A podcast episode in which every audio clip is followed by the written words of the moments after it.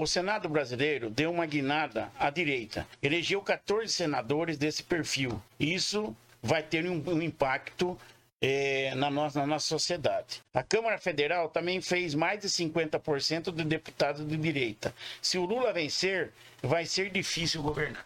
E aí, Alberto?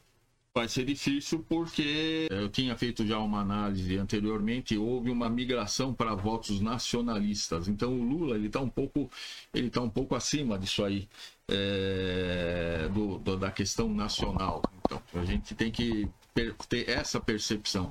O, o brasileiro, conforme o conforme o Oswaldinho disse, ele deu, aumentou um pouco a força daquilo que são a, a direita conservadora e do, possivelmente dos liberais.